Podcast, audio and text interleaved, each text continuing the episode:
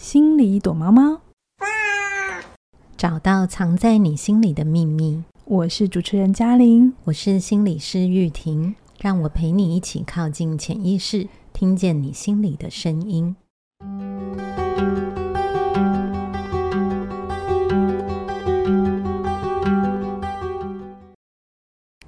Hello，又到了心里躲猫猫的时间。开始之前呢，一样要提醒大家，我们有自己的 App 喽。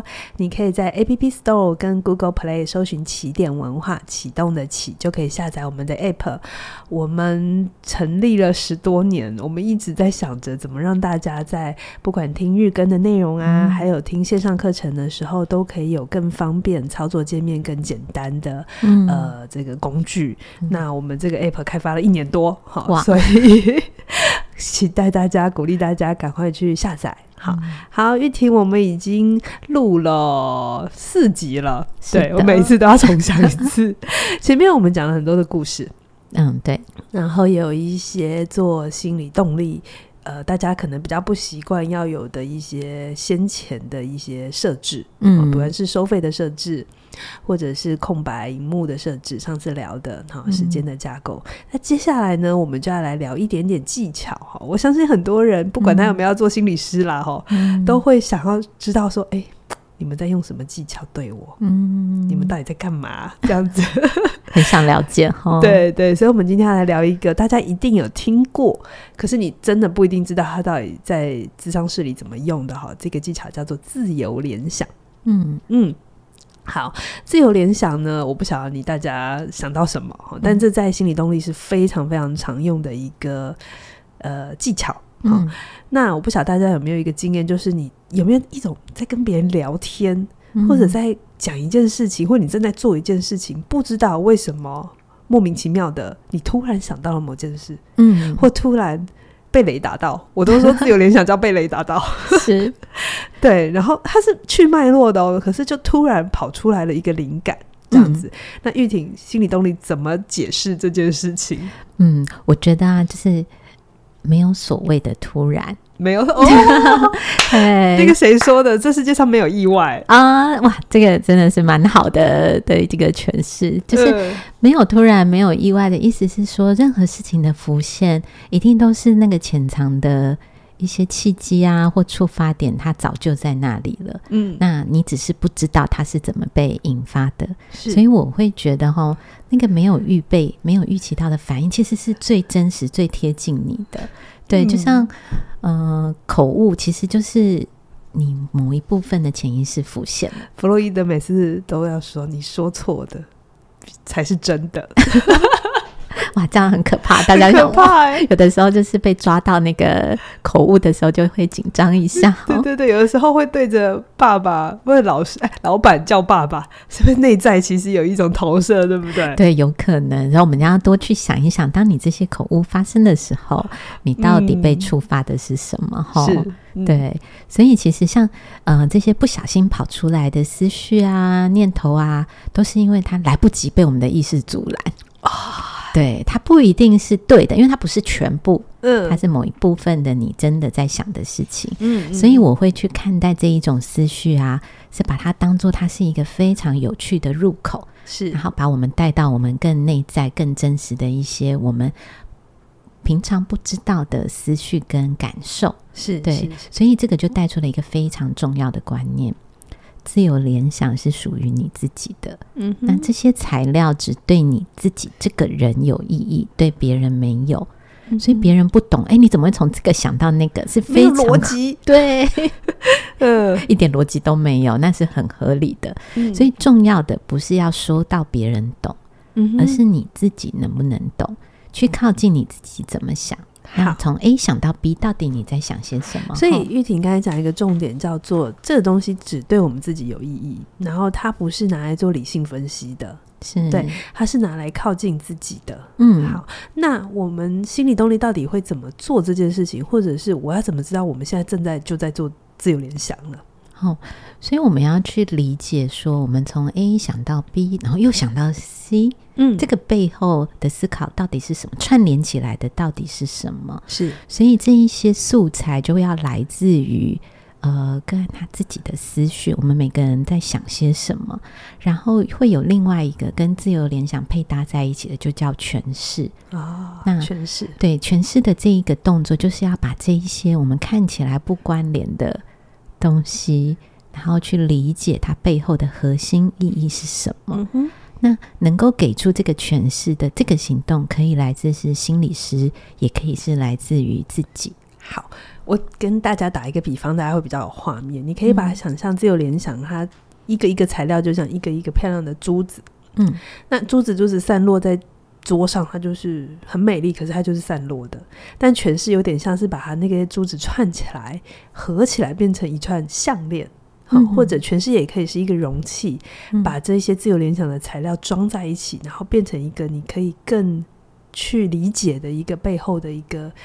对自己的发现，对，这样说对吧？是是，所以它其实是一个很自己平常也可以去想的一个念头，因为你自己就当然是那个可以把所有事情串起来，变成一串美丽珠子的人嘛。好，所以如果我用例子来讲，就是我刚刚有提到，有些个案他其实是可以自己去想到这些散落一地的素材，它能够被串起来的诠释是什么？嗯。那我有想到一个例子，就是说，嗯，有某个个案，我们可能在智商进行到某个片段以后，我们都陷入了一种沉默。嗯，上次的空白一幕要再来一次，是哈，其实真的蛮常遇到沉默，所以大家也会不会越来越习惯，其实 去智商。就是都很安静的，对，有可能的，对呀、啊，因为我们真的是要接触你自己嘛，嗯、所以沉默真的会蛮常发生的，嗯，对。然后那个个案在跟我聊，那时候是在聊说，哦，他常常跟妈妈吵架。哦，嗯、然后他每次都会跟妈妈吵到觉得说，你怎么都不懂我对你的付出，嗯，然后他的妈妈可能也会在吵架的过程。长不长，就是很时常，就是去用说“起立不啰”用这种话，就是想要反击，就是他们就互相攻击这样子。是是，哦、所以其实常常听，我们好像都陷入在那个循环里，所以其实有一股很深的挫折感，就是横杠在我们之间。就是每次他讲这些事情，我们都好像就一直在经验这个什么都做不了，什么都改变不了。是是，对，所以那种时候，就是有一次。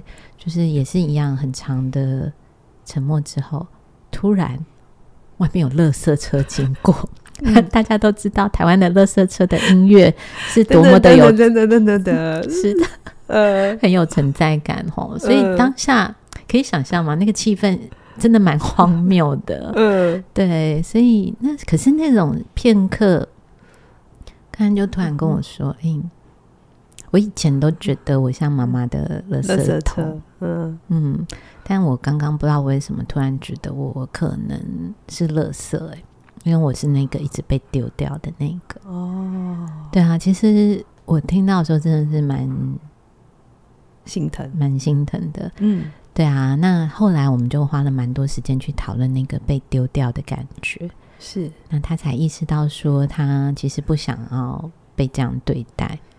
那他慢慢的可以去面对他妈妈跟他说那些话的时候，嗯，其实他不是妈妈说的那样，嗯，他知道妈妈说的是属于他的妈妈的难受，嗯，不是他就是妈妈说的那样，是，那他就比较能够平心静气的去跟妈妈互动。哎，这是有差别的。其实他那个领悟里头，我听到的真的是一个更心酸的感觉。当自己说自己是妈妈的垃圾桶或垃圾车的时候，好像是比较有功能的，嗯、因为我还在接着。呃，我知道这是妈妈的情绪，然后她需要我接住。可是当她说我感觉我像妈妈的乐色，嗯，这是我觉得这那种感觉是真的更更更不重要，自己更不重要。对，所以那个他就从一个自己有能力感的那个部分移动到一个。很小孩的状态，嗯，他在经验他那个被抛弃的感觉，那个是他过去一直没有办法去经验的哦。对，因为经验到这里会很心酸呢。对啊，这非常难过、非常痛苦的。嗯，对啊。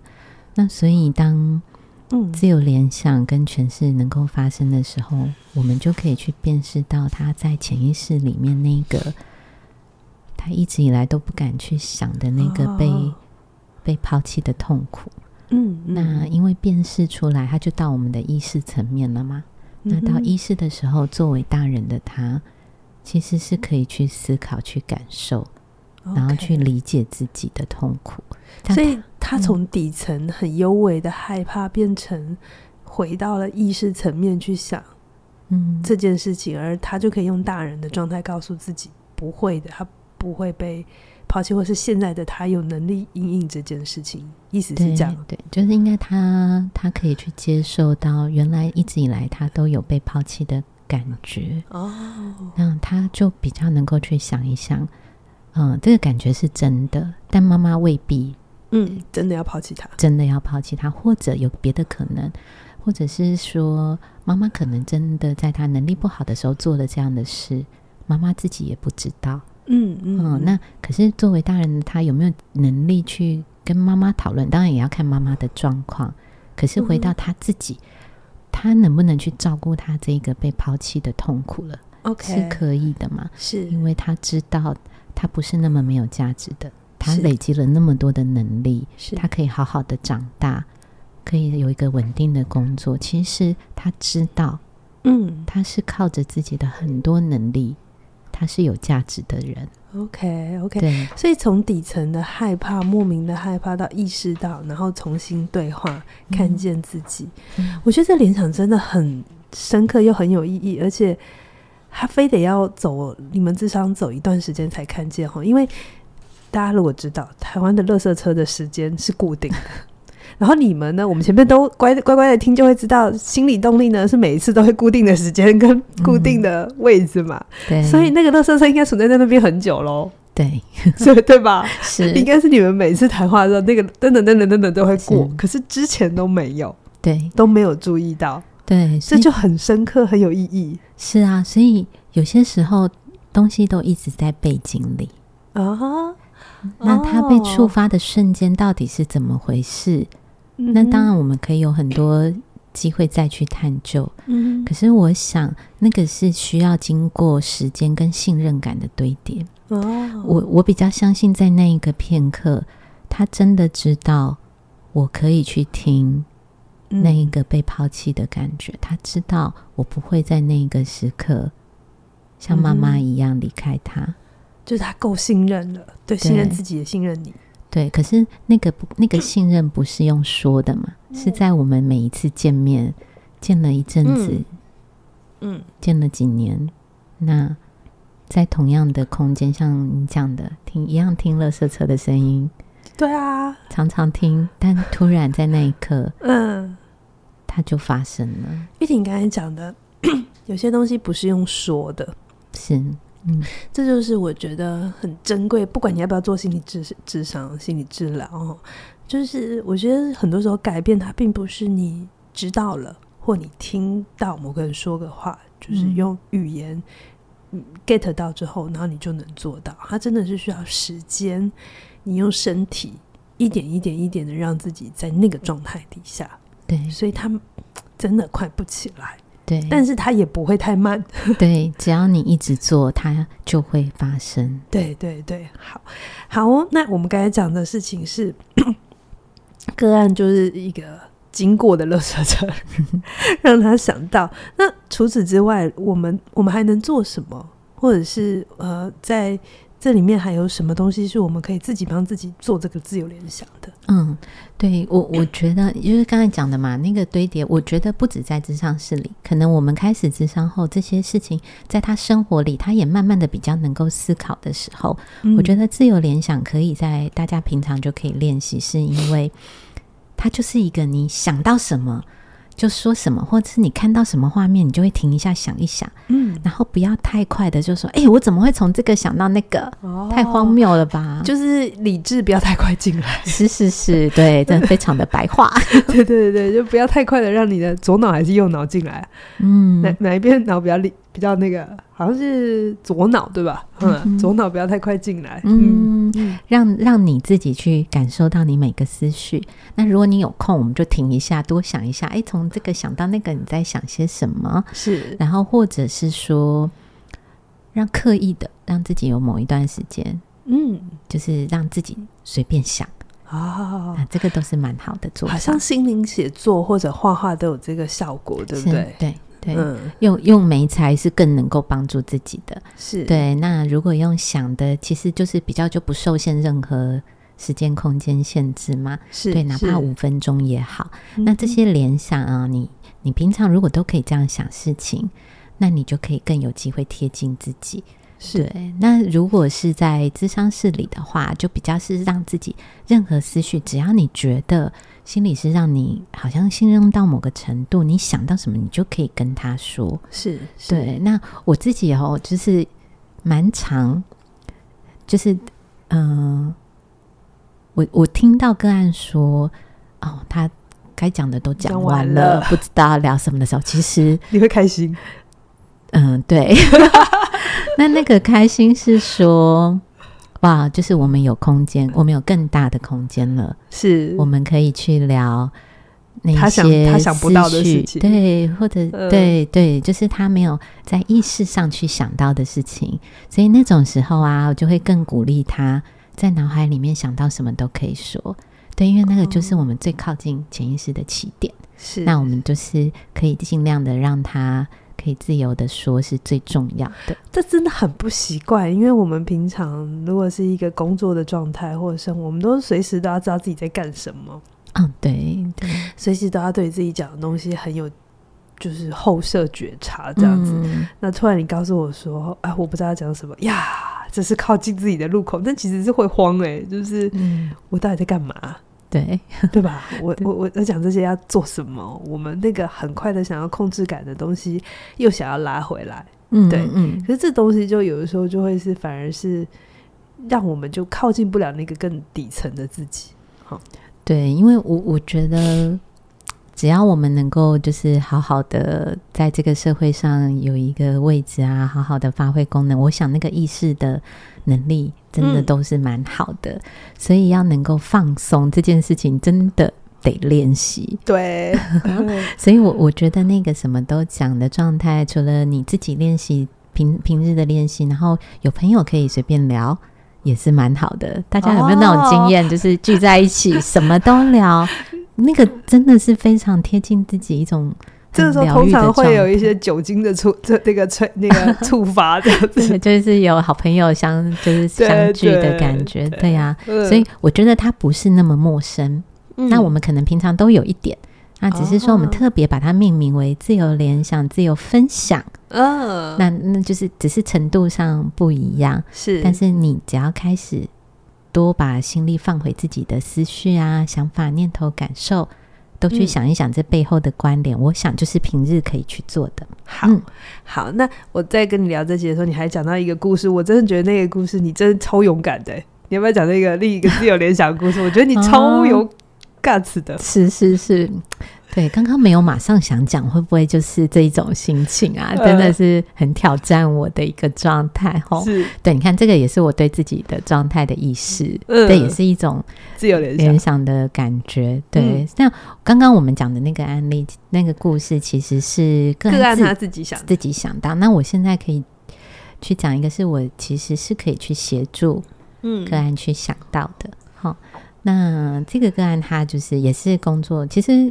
通常会有这种比较深刻的自由联想，都真的工作了蛮久的时间。对、嗯，那他在某一次他就提到说，呃，他最近可能跟朋友提到说，那个夫妻伴侣关系的紧张议题嘛。嗯，那朋友当然就是会很热心的介绍各种他觉得好的方法。那其中就有一个朋友介绍他去买一个可以避煞的水晶。对，然后那个非常的昂贵哦，就是大概要数十万吧。是，是听他讲，然后呃，功能是真的可以改善他们夫妻的关系。嗯，对。那我觉得我是不太了解这个领域，但是我们着重的是他内在的感受嘛。嗯，对。所以当他在讲的时候，其实我们在听的是他心里面，他做的这件事情以后，他开始惊艳到什么感觉？他身边的家人开始说。赶快退！不要不要买，这太贵了。对，然后他就觉得很烦，所以他来跟我讲的是说，他觉得这个东西很有效啊，因为他自从买了它之后，佩戴了之后，对，他觉得他的那个。嗯、呃，跟运气就是都变好啦，整个人的身、嗯、身心状态也很稳定。他不懂为什么别人都不同意他，而且还跟他说这是诈骗。嗯，这个东西真的对他帮忙很大。为什么他们不能支持自己？哦、那我们之前都有讲过嘛，其实对自己有帮助的方法当然是好方法。是是，对。可是他后面让他引动的痛苦，是他那一种觉得。没有被支持的感觉，哦，所以重点不是花了十万块的问题，重点的事情是，好像他做了这件事情，却不断的被身边的人质疑，他好像没带脑这样子。对，然后所以在那个讨论里面，我们就讲了蛮多那一种，就是他自己的判断被怀疑，哦，然后他觉得说你们怎么都不懂我，对，嗯，然后。那那一次就是快结束前啊，他也跟我提说，因为他真的他觉得他变好了哦，所以他就说因为有有有水晶的加持，这样子开光过这样子，对，那他就跟我说，他他真的觉得自己变好嘛，所以他跟我说他想要结束智商了，OK，对。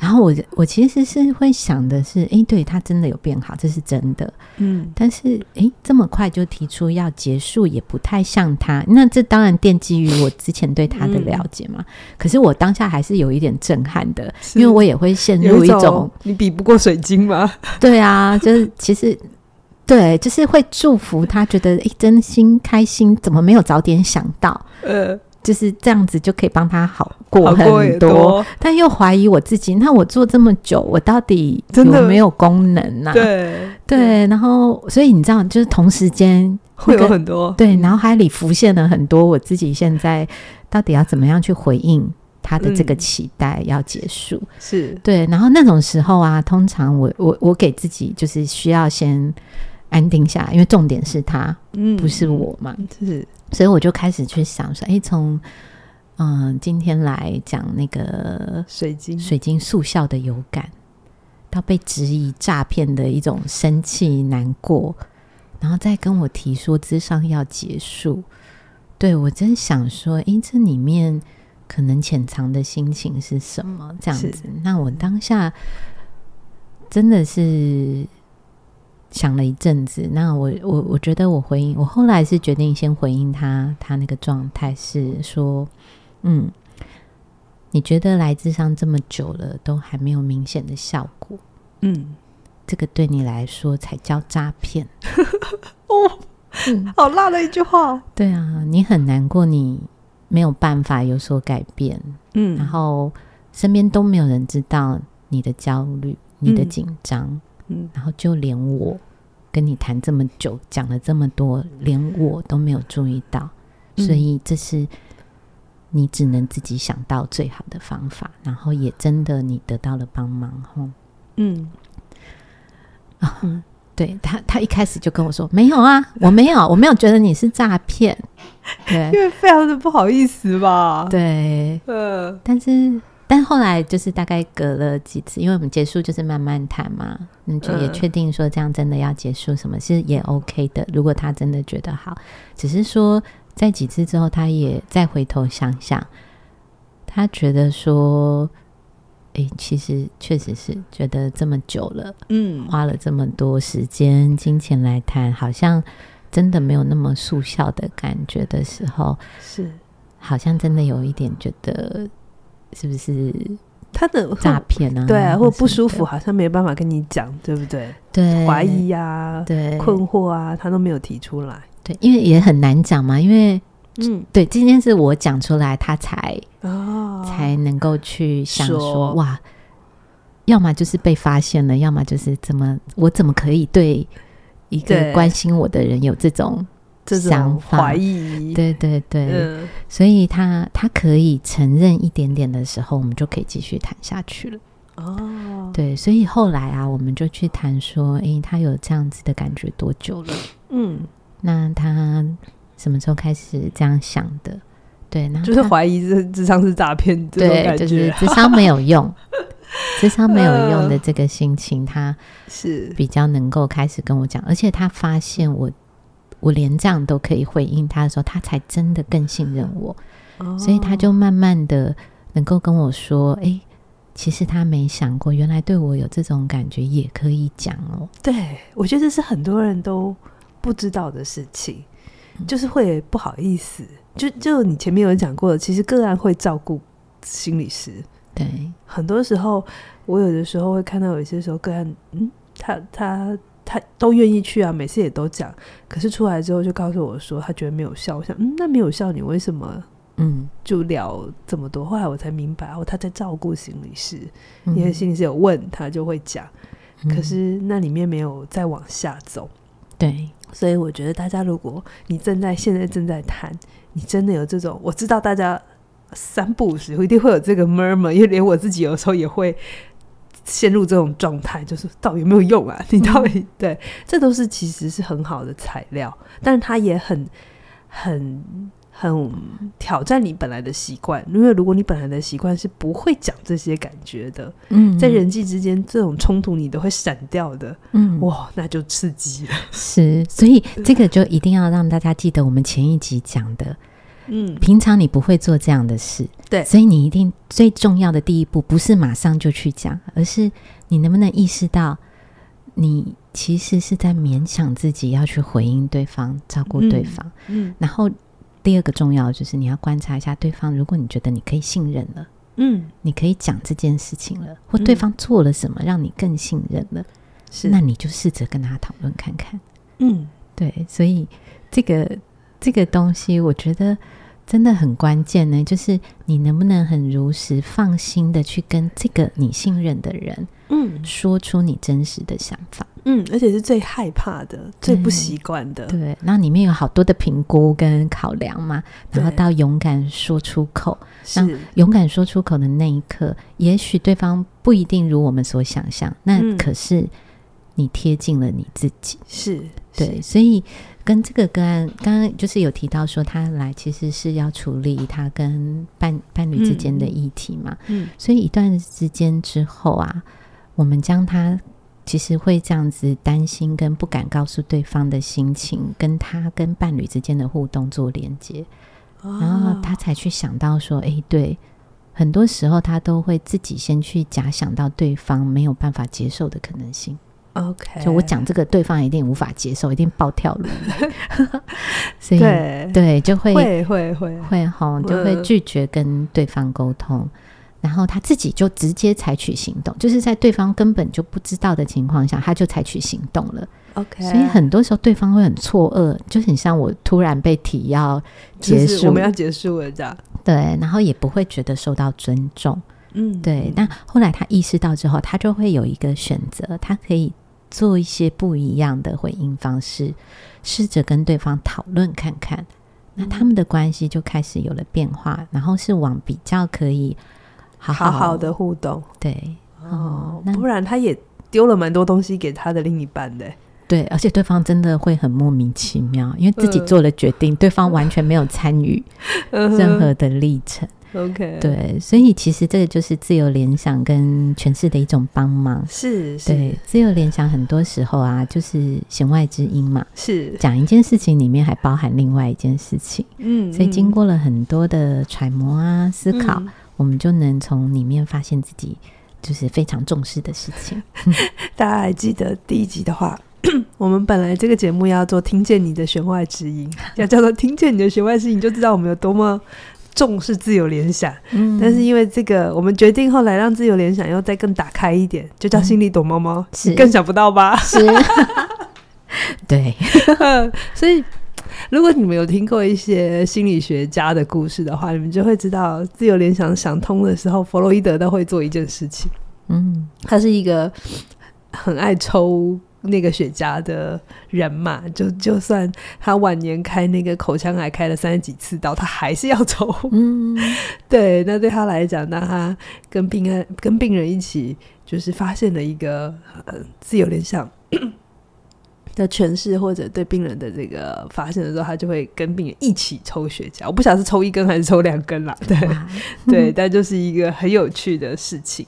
好好，那最后，嗯，玉婷就是你刚才有讲，就是我们刚才乱聊天啊，或者跟朋友信任也就都是出来的，就是就都可以让自由联想可以出得来这样子。对对，对，那还有什么是你觉得在做自由联想可以跟我们补充的吗？嗯，我我觉得很重要的一个就是说，一定要先允许。嗯，OK。对，允许是非常，就是除了想，就是让自己这样想，里面一个背后一个很重要，就是允许自己把所有的材料都能够放出来，放出来留在那里。OK，对，因为重要的不是这背后到底是什么东西，而是不是那个答案，对，是你能够重新看这些一直浮现在你脑海里的东西，重复的想，嗯、对，然后跳开你原本会去想的框架，然后用新的角度看。